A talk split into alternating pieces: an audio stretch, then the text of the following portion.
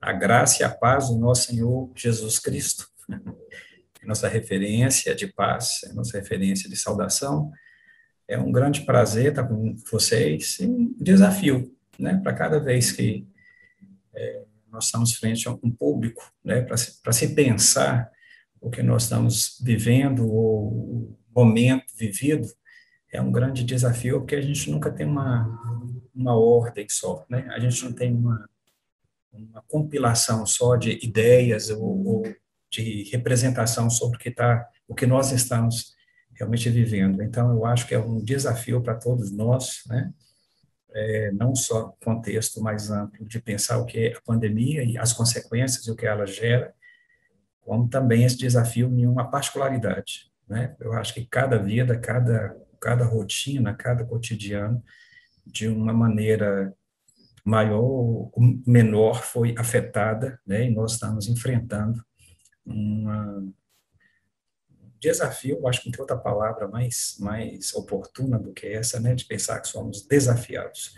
E desafiados não são, não são não somos desarticulados, mas também não nos deixa ficar com a mesma organização que tínhamos antes. É, desafiar é uma movimentação, né, ou uma convocação a, a nós, né, sobre como nós é, estamos dentro desse contexto. Então, a, a temática eu vou realmente compartilhar aqui com vocês algumas lâminas que eu não quero, preocupação, que eu não estou dando aula, o nosso momento aqui é de construção, de pensar juntos. Então, eu não quero fazer esse esse aspecto de que está sendo aula, né? Mas uma lâmina só para ir orientando melhor. Então, nós vamos estar pensando sobre o que é uma manutenção da vida é, emocional nesse contexto específico que nós estamos vivendo, né? Que é a pandemia, que é toda a consequência, todas todos os desdobramentos que o aspecto pandêmico traz para nós. E aí nos cabe uma implicação do que, que é essa vida emocional. Não é a primeira coisa que a gente precisa pensar. É, a gente fala tanto, né, emocional, vida emocional, do que, que ela se trata, como é que ela articula, como é que eu posso estar pensando isso na minha conjuntura mesmo, vida, dia, né, o que que eu, João, tenho a ver, ou como é que eu lido com as minhas é, emoções e como é que elas se articulam dentro de uma de uma construção da, da minha vida, né? Então, antes disso, eu quero colocar um quadro aí do Van Gogh. Esse, esse quadro sempre me implicou, né? Pela feiura, né? É, mas pela beleza, né? Pela pela pela expressão de arte, né? Que o Van Gogh consegue pintar o horror, né? E eu acho que esse quadro agora vem nos trazer um pouquinho da leitura sobre a pandemia. Né? Então, eu acho, primeiramente, um aspecto de uma perplexidade. O quadro nos chama a essa perplexidade, né? o olhar de é, horror sobre alguma coisa. A insegurança, né? eu acho que é um aspecto também que o quadro, eu estou falando quadro tanto metafórico da pintura quanto o quadro da pandemia, né? nos traz uma completa insegurança né, em todas as articulações que a gente tem, de diversas formas, eu acho que nós nunca vivemos um aspecto tão nomeado de insegurança, né, nas, nas relações mais próximas quanto na relação de mundo internacional. Eu acho que muitos de vocês que estão fora têm né, uma vivência muito grande, ou teriam uma, uma, uma propriedade muito grande de dizer o que é estar né, em outro país, nesse instante, sem a, sem a segurança das fronteiras, ou, ou, sem o aspecto de ir e vir, as incertezas, né? a, a gravura, o quadro nos traz uma compilação de muita incerteza sobre o que nós realmente é, vivemos, de todos os âmbitos, né? Seja da segurança bi, biológica mesmo, né? seja ainda um vírus que não foi contornado né? pela sua expansão, é, seja pelas relações sociais, internacionais, é, familiares, né, em todos os âmbitos, essa incerteza, ela permeia, e, por fim, é a visão do cárcere, né, de uma prisão. E nós estamos vivendo o que a gente chama a síndrome do cárcere, né? É, por que é a síndrome do cárcere? Eu vou talvez falar um pouquinho lá na frente, que é justamente estudos que fazem sobre pessoas que estão sobre cárcere mesmo, sobre prisão, os prisioneiros, né? Como é que é um afetamento da vida psíquica quando essa pessoa ela fica presa Então, se estuda isso muito em, em manicômios, em, em, em é, instituições religiosas, né, abadias, quando as pessoas eram confinadas, né, e em prisões mesmo, né, em prisões é, de justiça. Né? Então, ao longo de um tempo de um, um cárcere, quais os sintomas, né? como é que essa desarticulação da vida psíquica vai começar a acontecer. E é interessante que, nós, que em, em discussões clínicas, né, de âmbito da saúde psi, nós temos é, visto isso assim, né, qual é alguns, alguns sintomas que seriam bem próximos ou próprios de um encarceramento que afeta a população como um, um todo, né. E esse é um dos princípios também da gente pensar que essas, que essas configurações da perplexidade, insegurança, incerteza e do cárcere, né, ela move é, para aquilo que a gente vai ver que é uma, uma desarticulação dessa vida emocional. Mas o que é uma vida emocional? Eu queria estar pensando com vocês um princípio, um princípio que todos nós, todos, todo ser humano, ele só é um humano, né, em uma das configurações, é, porque ele se estabelece com as relações institucionais. Né? Eu não sou eu porque eu sou João, eu sou um João por identidade, mas um João completamente associado a inúmeras, a inúmeras relações institucionais. Inclusive, o fato de eu ser esposo, de eu ser pai, irmão, né, é, é sobrinho e filho, e vizinho, né, então todas essas relações, elas me retomam e que a gente vai entender que nós agimos, nós temos nossa ação no mundo a partir de tempos e espaços determinados. Então, toda forma de eu ser, eu sou dentro de uma configuração, primeiro, institucional, né? Se eu estou aqui na sala, eu estou agora como uma representação institucional né, de uma profissão, de um lugar que eu ocupo. Se eu vou para minha casa, eu ocupo um lugar institucional de pai, de esposo.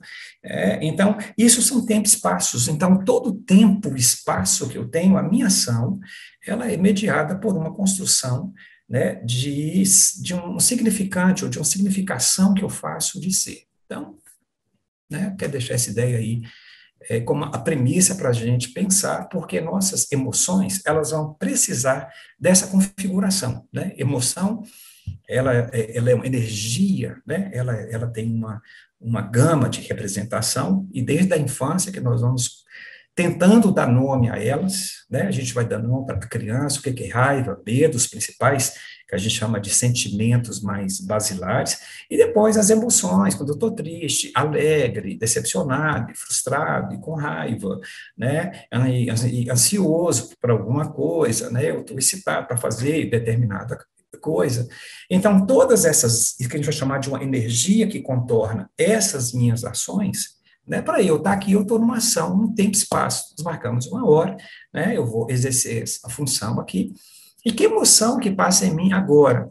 Essa seria a pergunta que eu poderia estar indagando. Qual é a emoção? Né? Diante de tanta gente, eu vejo vocês conversando aí, e eu rindo aqui, eu falei, gente, esse é o efeito que eu espero né, que vocês entendam do final do nosso tempo aqui. Esse riso, é essa brincadeira, é esse espaço junto, né, como uma forma da gente entender as nossas emoções. Mas eu poderia me indagar é, o que, que eu estou sentindo aqui? Então, há uma energia, há uma emotividade que me representa aqui? Sim, né? talvez muitas vezes a gente nem vai dar nome, você está vivendo e você nem tem uma preocupação de, de, dar nome. Por quê? Porque no dia a dia, né, nesse cotidiano, é, também não é muito para a gente pensar, né? O dia a dia nós estamos agindo.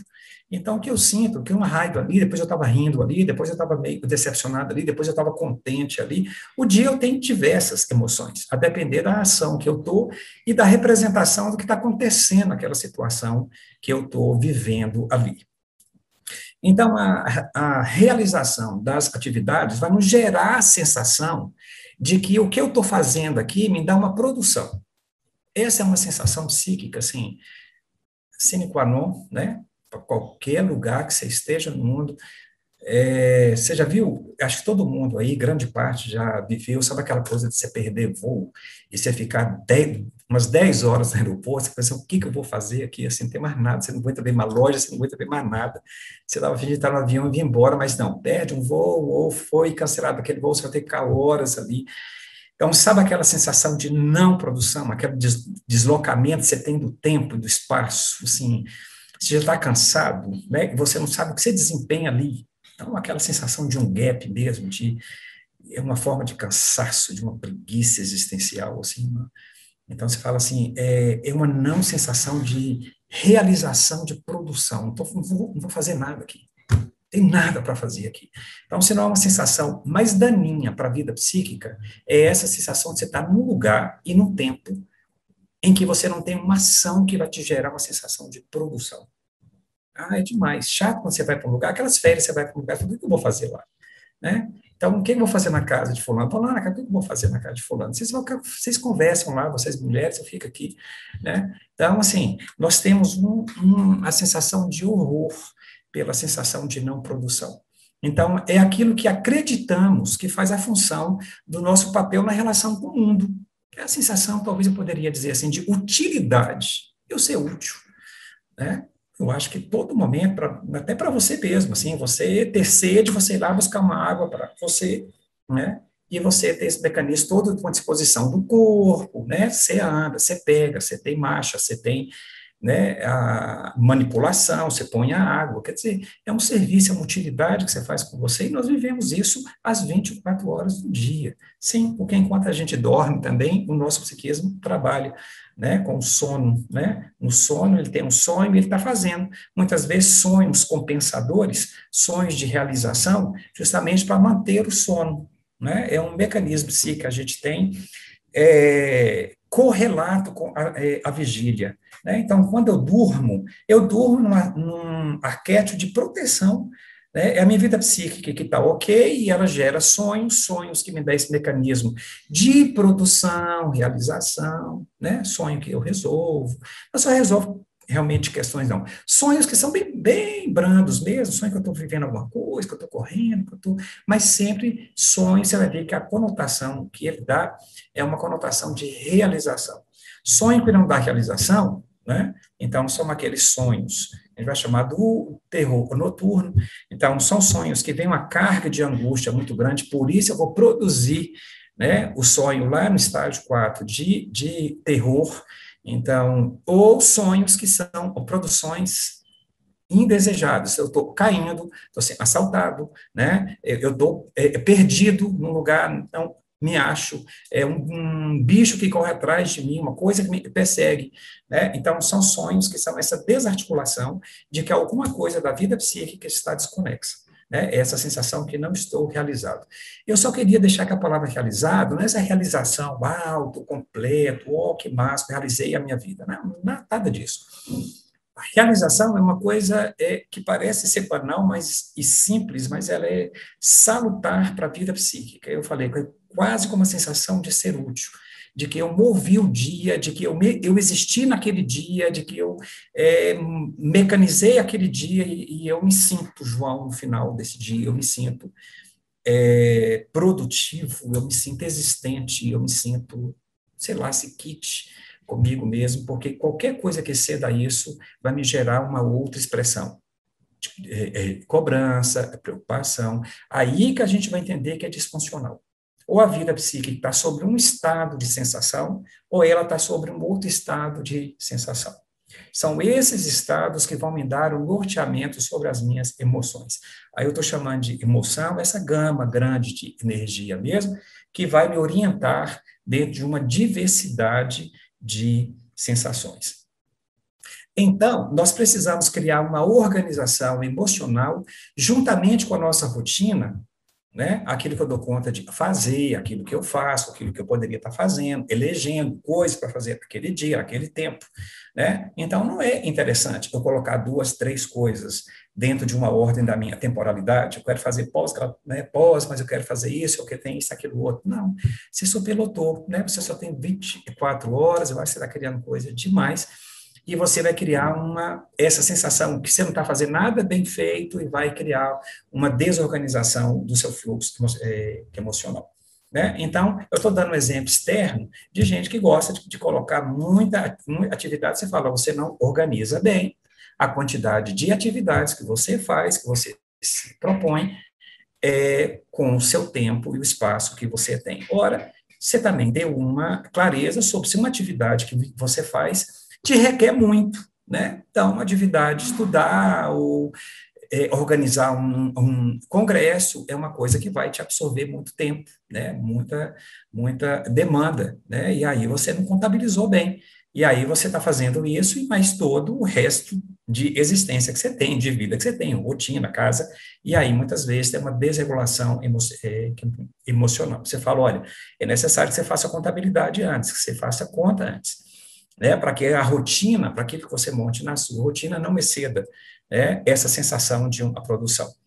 É, isso tem que ser um ciclo de tempo mesmo, temos 24 horas, 7 dias da semana, 12 meses no ano, né, e como é que eu me planejo nisso? Porque tem gente que tem uma dificuldade grande de se planejar, né, e muitas vezes entra num ciclo né, dessa desorganização em, em função dessa não montagem, que eu estou dizendo aqui, de uma é, organização mais, mais correlata com aquilo que é da conta né, dentro desse espaço. Então, nós fechamos as atividades das rotinas diárias e temos uma sensação prazerosa. Isso no final do dia, do mês, do ano, aquelas sensações que a gente tem, que nós construímos, que nós produzimos, atuamos, né? E isso eu poderia dizer que seria um equilíbrio muito bom, muito interessante para a vida psíquica, né? Então, grosso modo, né, é um desafio Aí vem, ok, João, eu ainda não entrei um pouquinho no contexto interno. Esse é o externo. Você fala, pois é, se o mundo todo tivesse ok e, e dentro de mim tudo fosse também ok para encaixando, ai, ótimo. Eu acho que você já viveu um tempo sua vida assim, né? Todo mundo tem uma experiência, parece que tudo estava acontecendo. Você só sem se entregar e a maré estava te levando de vento em polpa. Mas tem época né? Que os ventos é, se dobram, que a maré não faz a sua rota e que o esforço se torna muito grande para você conseguir uma coisinha muito pequena ao longo de um tempo. E é sobre esse aspecto que a gente vai refletir, né? Quando as coisas mudam e os ventos não tocam a favor dessa nossa organização. Então, o nosso esgotamento físico e mental não é, é, é oriundo, não vem dos valores ou da natureza das atividades. Nossa, ser mãe é difícil demais, você não sabe o que é ser mãe do campo, Nossa, você não sabe o que é ser pastor, você não sabe o que é ser líder de agência, você não sabe o que é tá, o, o campo tal, você não sabe. Então, nós temos, assim, uma, uma, uma, uma discussão e uma imagem né, de que as coisas aqui fora, que o script das atividades e do lugar que a gente ocupa, elas são é, geradoras né, desse nosso mal-estar. Não. Né? É, elas só seriam se elas não forem adequadas a você. Você ocupar um lugar que não seria seu, né? por uma inadequação total. E você e colocar para eu dar aula de física, aí não dá. Aí eu vou sofrer muito, pelo mais que eu queira estudar física, eu falo, olha, esse nível de tensão para mim é muito alto, então é inadequado. A natureza dessa atividade né? Se eu entrar nela, eu, eu me esfolo e não chego a sensação nenhuma. O resto, né, aquilo que foi desejo, que você construiu como atividade da sua vida, o lugar que você ocupa, não é. Né? Então, nós não temos uma configuração de vida psíquica que sofre por um lugar que ele sofre com a sua mãe, pai, filho, não. Mas a gente vai ver que a relação que a gente estabelece de não ter fechamento ou uma congruência com essa atividade, essa congruência tanto externa, como a congruência de elementos internos meus, ou seja, um tempo é, em que eu estou passando por um quadro de ansiedade muito grande, tem hora que talvez ser pai, ser esposo, né, ou desempenhar alguma função, se torna, para mim, uma relação de cansaço. Né? Você está cansado de ser pai, de estar no lugar de pai? Não, não, não é esse cansaço né, a atividade, o lugar que eu ocupo de ser pai por si só não me causa um, um mal-estar. Mas a relação que eu faço, né, a forma em certos momentos que eu estou me relacionando com essa atividade, sim, pode, pode me dar quadros de estresse, cansaço, né, porque ela não vai me dar uma sensação de produção. Ela não me dá uma sensação de fechamento, ela não me dá uma relação de congruência com o que eu estou fazendo. E eu acho que é muito notório para vocês, um momento ou outro de, de estranhamento que você faz com você mesmo dentro de uma função. Você é pastor, líder, é missionário, pai, filho, né, é, é, é professor, e tem um instante que dá um, dá um embondo, sabe? Aquela sensação de que hum, será que é, é isso aqui mesmo? Será que eu estou fazendo bem mesmo? Será que sabe aquele estranhamento sobre a sua competência, né? Sobre a sua, a sua suficiência para fazer aquilo? Essas crises acontecem. O meu emocional organiza sempre. Né? Ela, ele está aí tam, também para mim, para mim assustar, para não deixar eu acomodar, para não deixar eu achar que tudo que eu faço está muito bom, né? Então, tem instante que uma crítica do outro vem e me desarticula. Você não é tão bom assim, não. Olha a sua aula, como é que tá, tá ruim, professor? E você toma um susto, fala, eu tô... É, então, o emocional, ele é a porta de movimentação, né? Que eu tenho para um reconhecimento do que eu faço e tal. É, mas também acontece, né, de que quando isso perdura muito tempo né, aí se torna uma, uma disfunção. Ou seja, eu ficar com crítica com, comigo o tempo inteiro, com a sensação de é, insuficiência de mim, né, com a sensação de, de incapacidade em tudo que eu estou realmente fazendo, por um bom tempo, aí já não é funcional. Aí já se torna uma disfunção e leva a gente a uma, uma desorganização, uma descrença em mim sobre o que eu faço. Quando nós modificamos a, te, a, a temporalidade e a espacialidade de nossas atividades, pode-se perder o tônus da sensação da realização. É isso em que a gente vai ver muito, assim, o que está havendo? Quase uma pandemia, né, a gente vai dizer, na vida psíquica, né, dessa desorganização ou ansiedade entrando, porque a, a emoção não organizada Emoção, eu falei o dia inteiro, raiva, medo, insegurança, que eu tenho ali, brigo, né? Tá, já estou rindo, já estou feliz, tô, ok. Todo dia eu estou passivo de viver todas essas emoções. E elas vão se configurando na relação que eu estou fazendo com as minhas atividades. Mas quando elas se desregulam, elas perdem a cara. Aí quando perde a cara, eu não sei se é medo, é preocupação, se é raiva, sabe uma coisa meio todo? E aí esse todo dá uma angústia, dá uma ânsia, né? uma ansiedade, um não lugar, uma irritação, que é uma irritação, mas com vontade de choro, é, não é uma vontade de choro, mas é uma raiva de alguma coisa que, ora é um medo, né? ora um estado de preocupação com alguma coisa. Então você fala, esse é um estado disfuncional ou desorganizado das emoções, ou seja, ela não tem muita cara ela tem uma cara como um todo. Ela generaliza num âmbito de uma angústia o dia inteiro, o tempo inteiro, e os sintomas, muitas vezes, é essa, não estou conseguindo nem fazer nada, estou fazendo as coisas pelo meio, eu começo e não termino, eu começo uma coisa, esmero demais, faço uma coisa como se fosse a última coisa do mundo, sei que eu tenho várias outras coisas para fazer, então, essa desarticulação que a gente tem nas ações em tempo e espaço acontece à medida que esse emocional nosso vai descontrolando dentro das atividades. E a sensação contínua e não desligada, é isso que eu estou dizendo, quando começa a um dia, dois, três, quatro, cinco, dez, uma semana, um mês, um mês que eu estou assim, sabe? Um mês meio desmotivado, um mês meio enrolado, todo mundo enrola, eu sei que tem que fazer, aí eu cheio de e-mail para responder, mas não consigo, não consigo fazer nada, chego no meio da casa, vou para lá, para cá, eu sento, fico no livro, ligo a televisão, volto, o dia passa não faço nada. Né? Então, aquela sensação, você está meio enrolado, estou enrolado. Deslocado de mim em tempo e espaço, eu não estou conseguindo achar minha ação dentro disso. Qual é o estado de perturbação aí?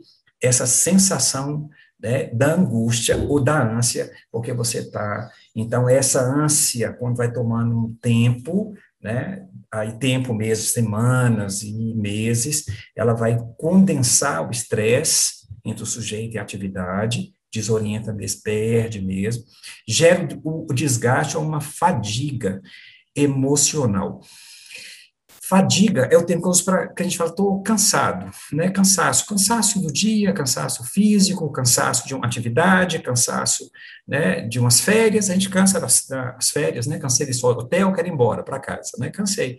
Cansaço é uma leitura que a gente faz sobre um limite, sobre uma troca que você faz de espaço e tempo de uma atividade que não fica repetida. Tudo que repete muito cansou, né? Então, aquela, igual aquela brincadeira de menino. Você brinca com ele uma, duas, três vezes, mas de novo, pai, de novo. Você fala, ah, cansei, vamos mudar a brincadeira, né? Menino cansa, ele quer repetir ou repetir a história, né? Porque está na fase dele, aquela repetição, mas a gente é, numa fase adulta, né, adolescente, até adultando, a movimentação da atividade ela é mais ela é mais salutar. Então, nós não repetimos tanto. Então, tudo que tende a, a, repetir, a gente vai entrar no que a gente chama cansei. Cansei é uma alternância né, de atividade. Então, você pode cansar e descansar andando no shopping, você pode cansar, descansar arrumando a casa. Né? Eu descanso arrumando a casa, eu descanso lendo um livro, eu descanso, oh, ler um livro para mim é trabalho. Não, eu descanso lendo um livro, eu descanso indo na casa de alguém, Deus que me livre, estou cansado, quero ficar só. Né? Então, você vai ver que as pessoas, elas não têm uma noção. Cansaço aí é uma alternância de atividade. A fadiga é um outro aspecto. Fadiga é essa que não te orienta a uma alternância. A fadiga generalizada, que é uma preocupação que a gente tem, sabe aquele cansaço de tudo, tudo, sabe assim, dá até um cansaço existencial. Eu não quero nada. Né? A gente sabe fazer uma distinção se é uma fadiga, se é um quadro de desmotivação ou um quadro de depreciação do humor, quase na beirada ali, assim, sei lá, cara, não tem vontade de nada, nada, nada, nada.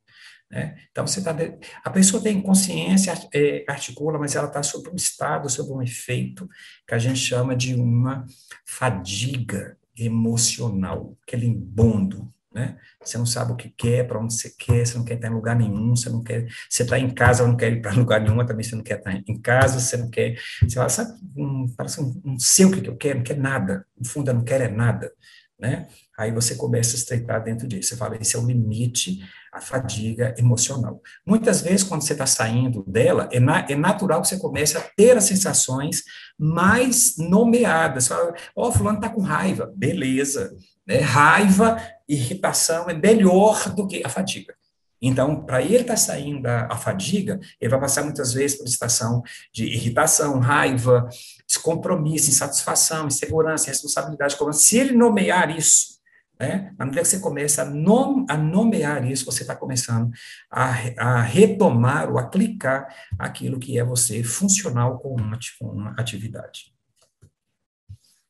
Bom, a partir desse ponto, assim, né? Então, eu espero que vocês tenham compreendido um pouco essa questão de como as nossas emoções se articulam com uma perspectiva das atividades que nós é, atuamos aqui dentro de tempo e espaço, sempre configurado em uma visão que eu sou alguma coisa institucional, é, como afetado né, pela ordem do mundo que desarticula tudo e que muitas vezes leva muita gente a uma situação de cárcere, perplexidade, de segurança, perplexidade, porque é, é muitas, muitas é, famílias que perderam membros, né, que perderam familiares, né, e gera isso que eu estou chamando de uma perplexidade, do horror da pandemia, né, é, então, famílias que não viveram é, perdas tão próximas assim, né, é, talvez falam, nossa, me gera insegurança, mas eu estou dando essa, essa gradatividade dessa sensação horrenda externa,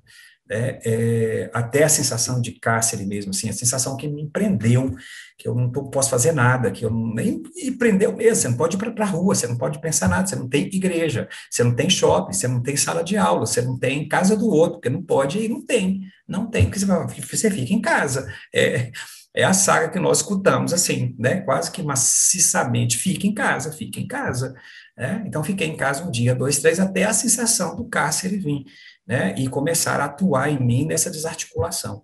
Então, o emocional, como eu quero falar, de todos, de uma certa forma, né, nossa, foi abalado, né, foi, está disfuncional de uma certa forma. Mas agora eu queria pensar como é que nós agimos dentro né, dessa perspectiva. Aí eu queria estar pensando com vocês uma história, né, uma história que está em 2 Reis 5, de 1 a 19, uma história bastante conhecida, né, e que eu gostaria de pensar qual é a nossa perspectiva, qual é a minha ação dentro de uma situação assim, como é que outras pessoas, eu pensar assim, deixa eu ver o que, o texto bíblico me traz, de uma perspectiva de uma pessoa que está vivendo assim, uma situação da perplexidade, do horror, da insegurança, né, da incerteza e do cárcere. Então, a história de Segunda Reis conta a história né, de Naamã, que é um chefe da guarda da Síria, e é um cara, um grande general, né, é, que tem toda, todo acesso ao rei da Síria, e ele é o que vai às terras de Israel e, e em guerra traz né, é, é, o seu esforço de guerra, né, para traz lá seus prisioneiros e traz as suas a, a, as riquezas, enfim, traz o domínio, né, daquela terra, deixa o rei lá, e nessa história vem uma menina, uma pessoa sem nome, que é designada só como uma menina, menina. Bom, eu, eu, eu, eu até interesso, e toda vez que eu penso nisso, eu não vou atrás do que quer dizer mesmo, o que é essa menina, porque para mim não era uma menina, né? Ela era uma jovem, para mim era uma adolescente de 13, 14, 15 anos, né? Devia ser uma jovem, porque o olhar para levar escravas, e ela trabalhava, já era um olhar físico, né? Das mais novas, não eram as mais velhas, as mais novas, mas também não muito, não muito meninas, porque até nas, nas, nas andanças, né? Que tinha que andar muito para chegar no outro reino, eles não aguentavam. E mesmo porque é, se a criança né, já, já, já não tinha um corpo para o trabalho. Então, o olhar que eu tenho para ser uma escrava, ser uma menina dada à casa, né, é, que, que, que a mãe entrega essa menina, essa moça, para sua esposa, para ser uma criada, escrava, é, obviamente já tratava de uma moça, né, de uma jovem é, adolescente. É, enfim, e nós temos a história dessa menina, mas temos mais personagens aí, que eu elenco quatro, né? Nós somos quatro personagens dentro de uma mesma situação, né? Então, nós temos um escrava, menina, nós temos um general do exército, nós temos um rei, aqui o de Israel, e temos um, um profeta. E todos eles estão sobre um quadro, né? Todos eles estão sobre um contexto de guerra, de rivalidade, de um reino dominar o outro e subordinar o outro, e explorar o outro, né? Então nós temos contexto aqui de ódio, perplexidade, insegurança, né? E aí nós temos uma situação, situação em que Naamã tem lepra, Naamã está doente, né? E Naamã tem uma função social, ele é um grande general, né? E ele tem todo acesso ao rei da Síria, ele é um dos, né, dos mentores lá do rei da Síria, e possivelmente aquela história, a menina na casa com o tempo, aquela coisa toda, aquela situação era posta, estava vivida ali. E aquela menina, com a articulação de que ela entendia que ela estava em outra cultura, escrava na casa do cara que coordenou a guerra contra a terra dela.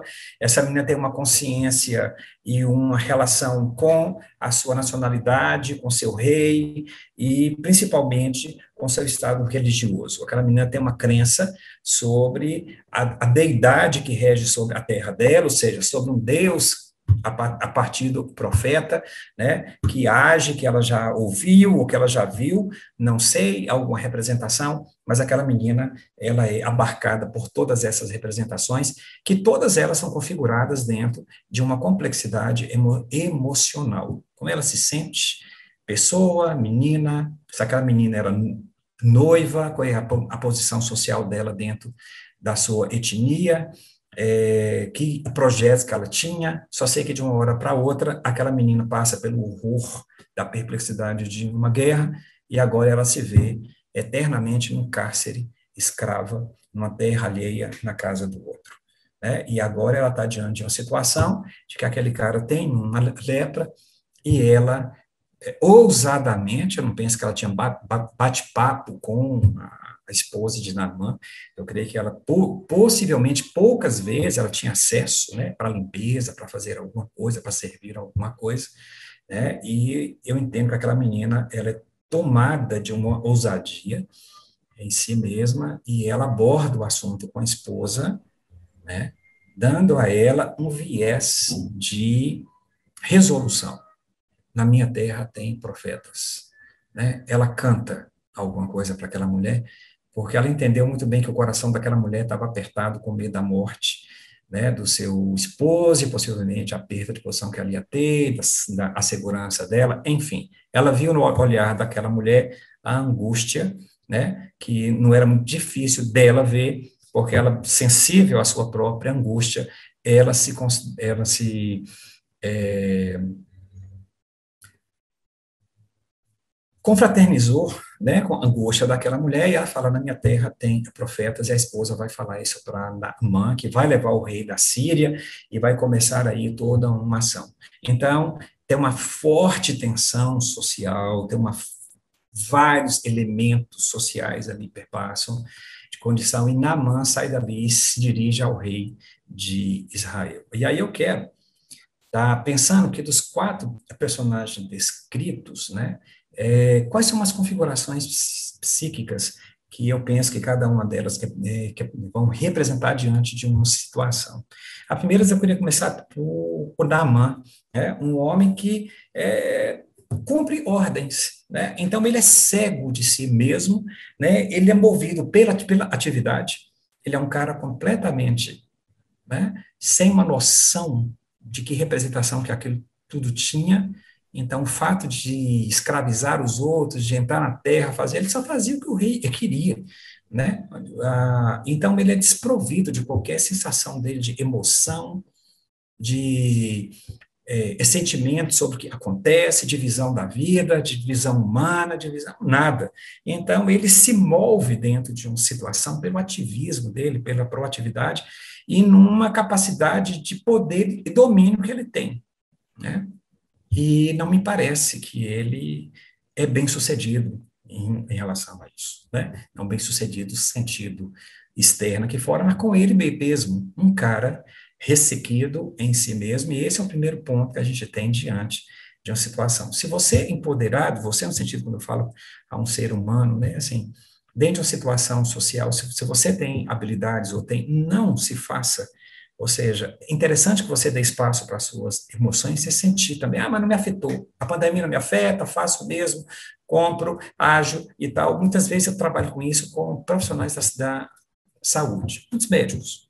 Né? Muitos médicos que muitas vezes se escondem atrás do hospital, da rotina, porque ele não quer dar conta de outras, outras relações de vida que ele tem, que é uma situação desastrosa com a casa, com a relação dele com a esposa, ou com filhos, ou financeira, e é um cara que se esconde, então, assim, aproveitando a situação, aproveitando o sentido que a, saúde agora é a demanda imensa, e ele faz cinco, seis, sete plantões, pega as coisas se matando, usando droga, né? Para droga lista em lista tam, também para se manter né, acordado, para se manter em atividade. Então, muitas vezes me faz pensar essa estrutura né, desses que se escondem da pura, pura atividade para não dar conta de um aspecto de que algo me afeta e eu preciso de uma reconfiguração sobre isso, ou pensar sobre isso, é o que Naman não tem condição nenhuma de fazer. Né? Tanto que ele vai ao profeta, o profeta dá uma ordem idiota. Que ele fala isso, eles, esperava toda a liturgia de um profeta, toda toda a cenografia, todo o carnavalesco de um de uma ação eclesiástica ali, sei lá, eclesiástica, para que a cura acontecesse e ele tivesse e Namã, Namã. E Elias, é, Eliseu dá uma ordem boba. Boba, você vai lá no rio tal e você ele nem vai, né? É, o, profeta nem pai, só manda, manda alguém no recado, manda ele lá e, e mergulhar no rio por sete vezes, né? E ele irrita com aquilo, volta, volta possivelmente para detonar aquilo para o rei da Síria, né? Para outra guerra, outra ação, porque me desrespeitou, olha só, né? E os servos, ele fala, mas meu senhor, presta atenção, deixa de ser burro, Olha, se, se o profeta te, te pedisse uma coisa muito difícil, muito difícil, você não faria? Você não é o cara que faz tudo. Você não coloca tudo assim, o que te pede, o que o rei da Síria te pede, você não faz, você detona a terra, você mata gente, você escraviza, uma ordem tão boba, e você não faria. Ele é livado, ele é né, é, é, é, dobrado pelo sentimento outro, dos servos dele. Que eu penso que ele não vai nem de bom grado, assim, acho que os servos vão fazendo todo, todo empurra, né, fazendo todo um cortejo para entrar naquele rio, fazer e tal, e ele pega e mergulha, e quando ele sai, olha o ato tão simples, olha o ato não empoderado, ou o ato né, em que você não tem controle nenhum, ao ato em que você não mecaniza e que não faz, mas o ato é seu. Vai lá e faça o simples. E tem uma diferença grande na vida dele. Depois o rei. O rei, que é o precipitado, é o que grita, né? É o que rasga a roupa, é o que se coloca, por, por acaso eu sou Deus, eu vou fazer alguma coisa, né? Sabe aquele, aquele indivíduo que quando se encontra diante de uma situação perplexa, né? Ele vai se vitimizar inteiro, aí ele grita, ele chora, ele esperneia, ele vai colocar numa situação e fala assim, dá para ser, né? Aquele que contrário a Naaman, né, é aquele que vai explodir em todas as emoções se colocar em todos os lugares do mundo e dizer, mas tudo que você sente, você não está mecanizando nada, você não pode fazer nada, nem receber. Né? Quem vai entender essa posição do rei descabida, emocionada, histérica?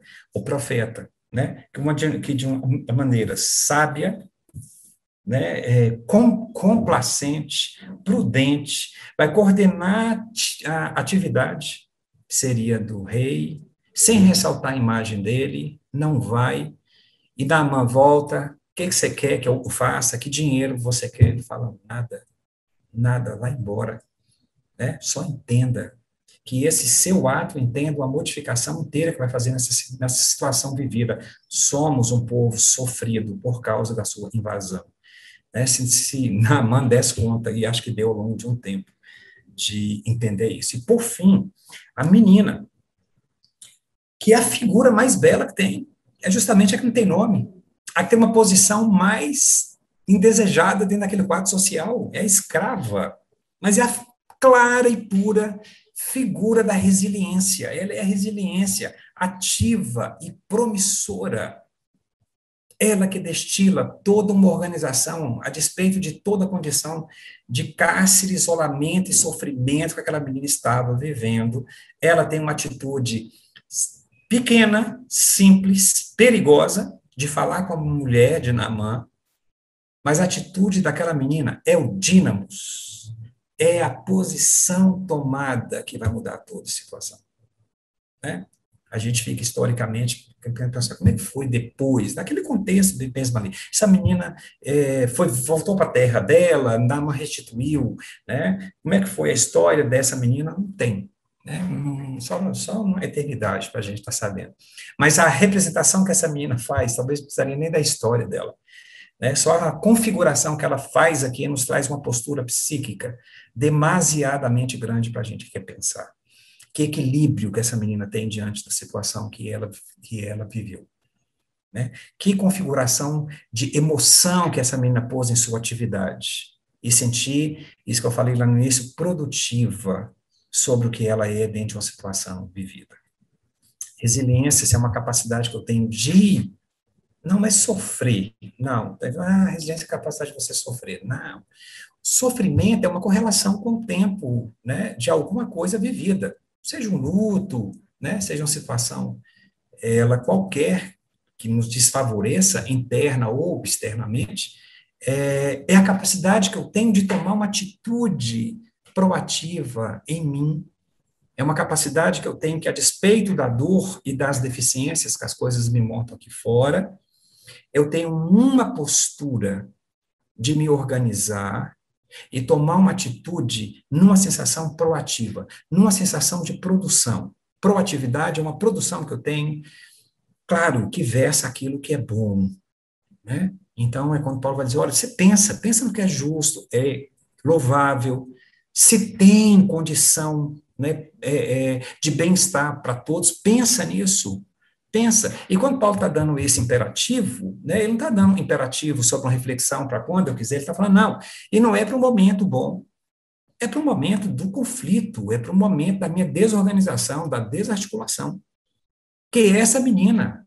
Ela não tinha pensamento ruim, essa menina não tinha ódio, essa menina não tinha raiva, essa menina não tinha pensamento de. Tinha, claro que tinha, óbvio, óbvio. Não é essa questão dela não ter, é a questão de, no momento, né, do vivido, da desarticulação, ela colocar uma puxada, uma crença, né?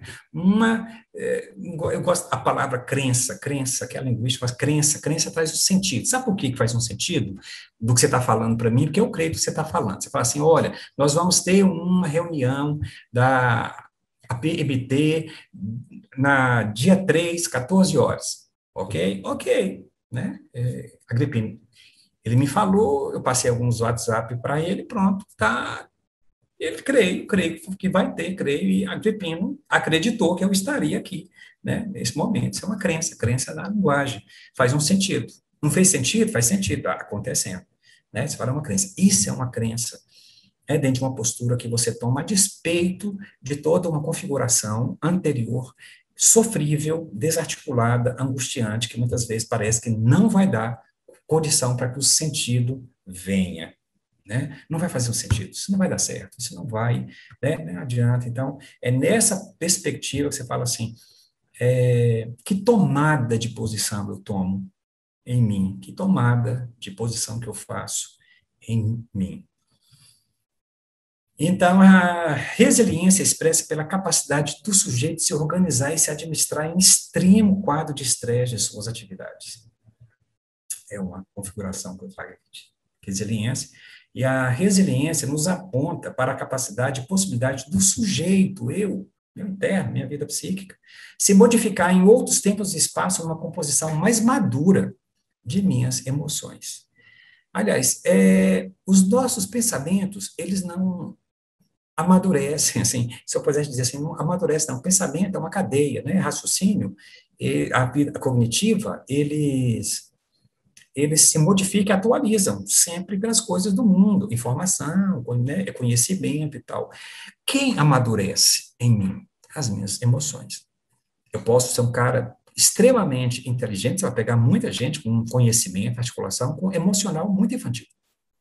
Muito infantil. Você pega, talvez, uma pessoa que não teve acesso né, a, a, escolas, leituras, com raciocínio talvez de mundo, né, e das coisas, da ciência, muito restrito, mas com uma maturidade emocional que toma as decisões, que se articula no mundo de uma forma muito bela, muito bela.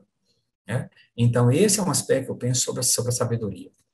A sabedoria como um processo de maturidade dessas minhas emoções desarticulou as coisas que eu faço aqui fora, primeiro a gritar são as minhas emoções. Né?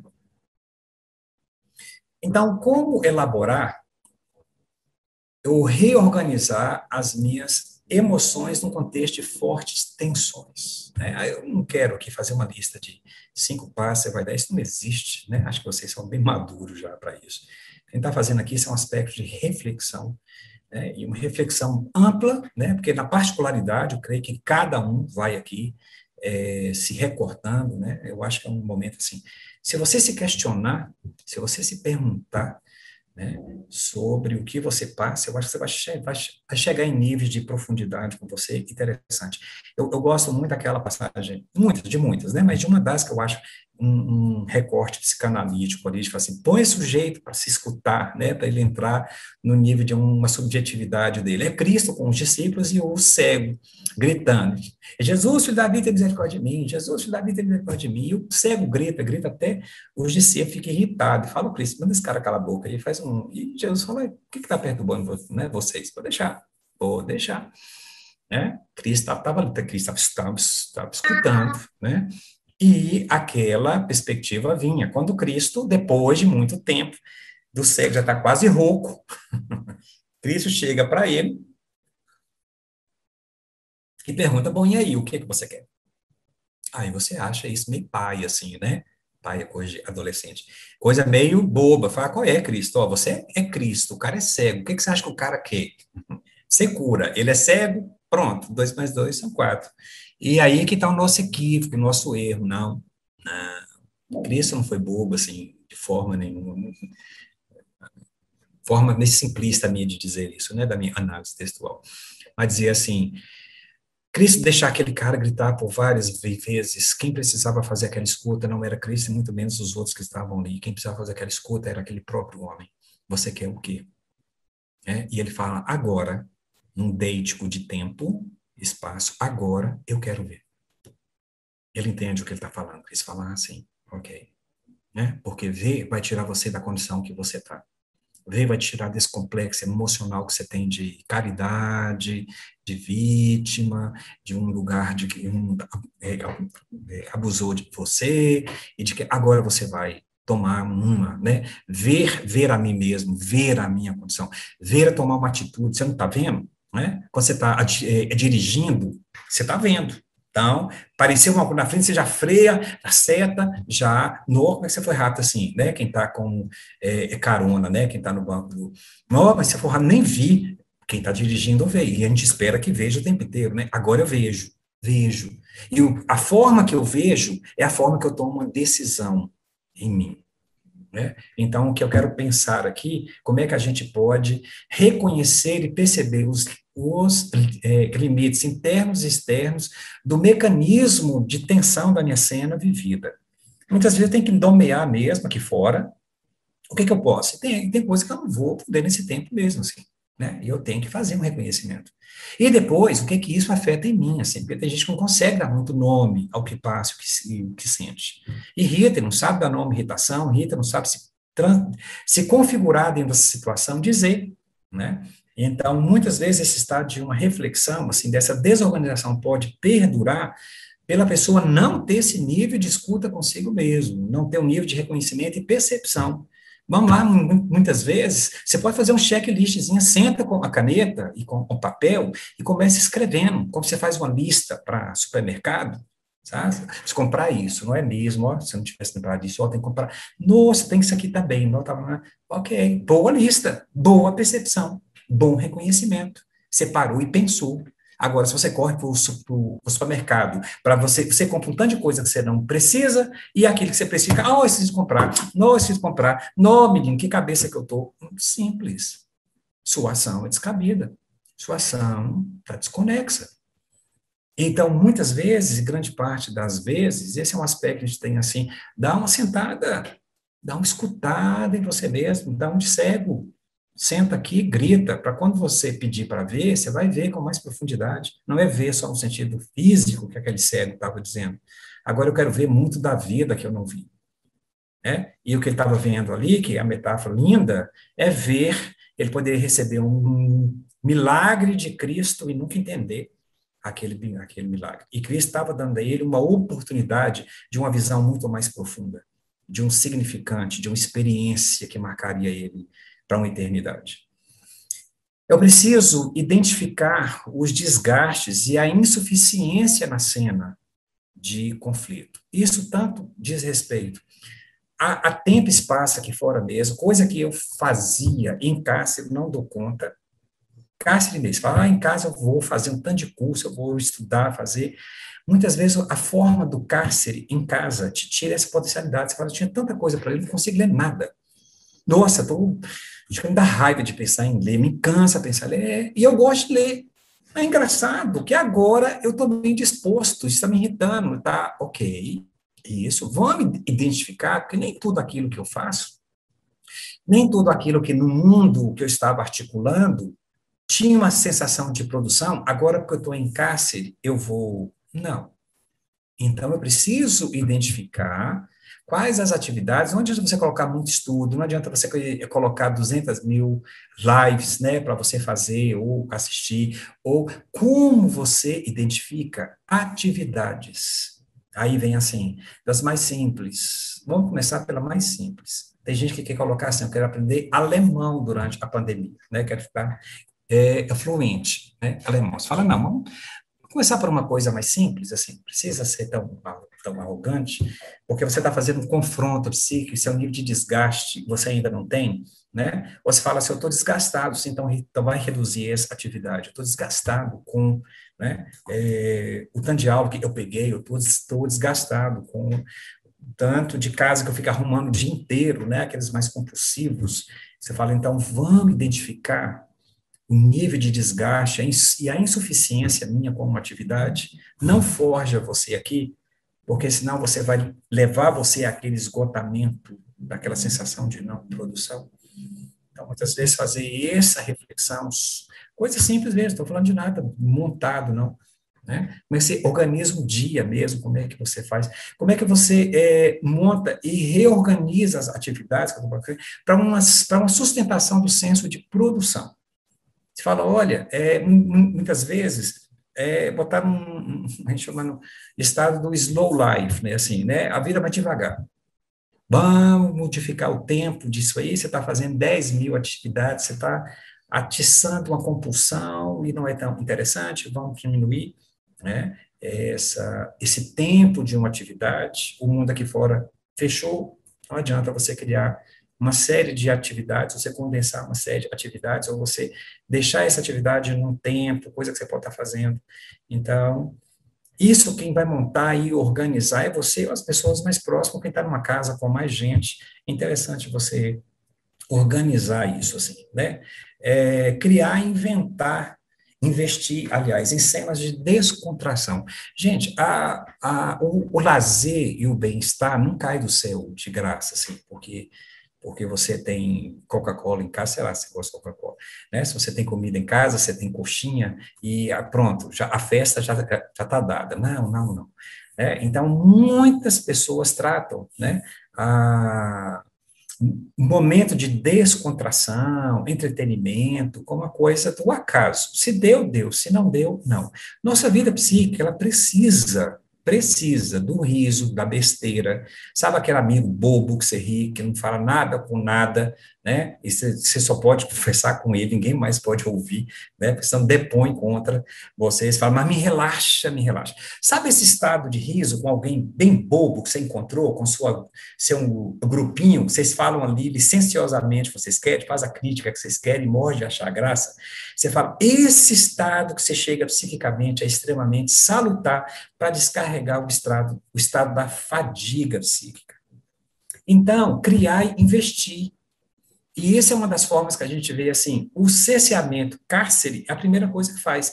Cárcere é eu prender você num tempo e espaço, num espaço e num tempo para sempre. Pronto, indói qualquer um, né? Você quer pirar alguém, você prende ele por 24 horas, ele entrega tudo, né? Já deletou tudo, assim. Então, por quê? Porque é um estado que a gente não dá conta. Como é que a gente quebra essa tensão desse cárcere? Você fala o riso, a brincadeira, a besteira, então, o que que te diverte, assim? Qual é? É jogo, bate-papo, leitura, é conversa fora, é dar uma volta em algum lugar de máscara, né? Então, o que que você faz, né? Então, se não promovermos um estado né, de riso, entretenimento, descontração, dificilmente a gente vai conseguir uma organização emocional nossa num tempo assim é, compreender seu investimento estrutural na realização da resiliência. Né? Então, eu acho que isso que vocês estavam brincando no início, né? eu falei, gente, é isso aqui, se vocês fizerem isso, eu acho que é uma. Quando se encontra né, o nível de brincadeira, riso, de pecador até o teólogo, aí vocês têm tudo. Né? Então, esse riso, essa besteira que só se faz não compartilhar com o outro, né? É, é um estado primordial para a vida psíquica. E depois, como é que você compreende esse investimento estrutural na realização de uma resiliência? Ou seja, como é que, seu, como é, que é a sua, sua capacidade de aprendizado de você mesmo sobre aquilo que você vive? Para isso, a gente não ir muito longe, não. Nós temos vários modelos de discipulado, né? nós temos vários modelos que damos no nome né? para de coaching, para quem gosta, né? Pra, ou o simples compartilhar com alguém eu creio que não conseguimos ter uma compreensão ou uma um aprendizado de mim sobre uma resiliência de mim, e resiliência, essa capacidade de mim de uma atitude visando numa crença, um bem-estar, a despeito do sofrimento que eu tenho aqui hoje, se isso não for tratado na escuta com o outro, né? Então, essa é uma condição, dizer assim, do que adiantaria passarmos pelas coisas, né? E sermos até resolutivos e até manter se delas a gente não vai criar um, uma memória, uma bagagem ou uma constituição para nós mesmos como algo de crescimento, algo de maturidade, algo de transposição de nós mesmos. Então, é uma condição que eu quero deixar assim que é possível mais do que isso. Eu acho que é o desafio que eu coloquei lá no início. O que que nos desafia? Né? Tudo, todos os desdobramentos que a situação traz. Mas nos desafia em quê? Para quê? Só para dizer que passamos? Só para dizer que a gente né, é forte? Hum, não. Né? Nos desafia a nos levar a uma perspectiva de nós mesmos, aprofundando em nós mesmos, dentro de uma capacidade de modificação, sabe, de estruturação, de um amadurecimento, de um, me alargar na minha perspectiva, cristã humana, se é que eu posso dizer assim, ou humana cristã, né, é, de ser. Aqui tem umas frases, né, que eu gosto muito, do Rogers. Roger é um terapeuta americano, cristão, da década de 60, é, e Roger vai trabalhar muito com essa perspectiva que talvez eu, eu, ele não fala muito de resiliência, mas ele aborda isso pelas beiradas, assim, eu gosto de algumas falas dele, aqui tem três, que ele diz, o único homem que se educa é aquele que aprendeu como aprender, que aprendeu como se adaptar e mudar, que se capacitou de que nenhum conhecimento é seguro, né? O nosso cognitivo não nos segura, que nenhum processo de buscar conhecimento oferece uma base de segurança. Se as emoções, elas são as mais é, infantis, as que entram em crise, que precisam de maturidade, mas quando maduras, né, maturas, são elas que nos sustentam como aspecto de uma segurança. Até porque o sentir a segurança é do campo dessa energia.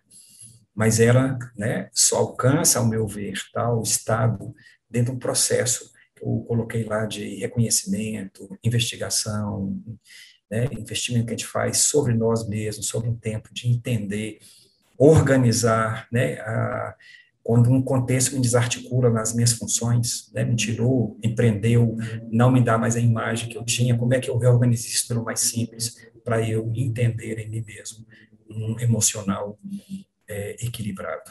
A vida é boa. A vida boa é um processo, não um estado. Né? É uma direção, não um destino. Né? Mais uma vez, ele vai colocar essa condição de processo de conhecimento. E quanto mais o indivíduo é compreendido e aceito, maior tendência tem para abandonar as falsas defesas que empregou para enfrentar a vida e para progredir num caminho construtivo. E eu preciso ser, ser compreendido e aceito por quem? Então a gente sempre vai ao outro, né? Eu quero ensibesmar vocês aqui, dizer, olha, eu acho que a pessoa precisa mais me compreender e aceitar é meu próprio ego, né? É meu self, é um retorno a mim mesmo, é um retorno de mim no conhecimento do meu momento da dor, do sofrimento, né, do cárcere, da perplexidade, né? Se todas essas esse tenebroso do mundo desarticula a minha cena externa né, e me desorganiza, que vai me dar medo, sim.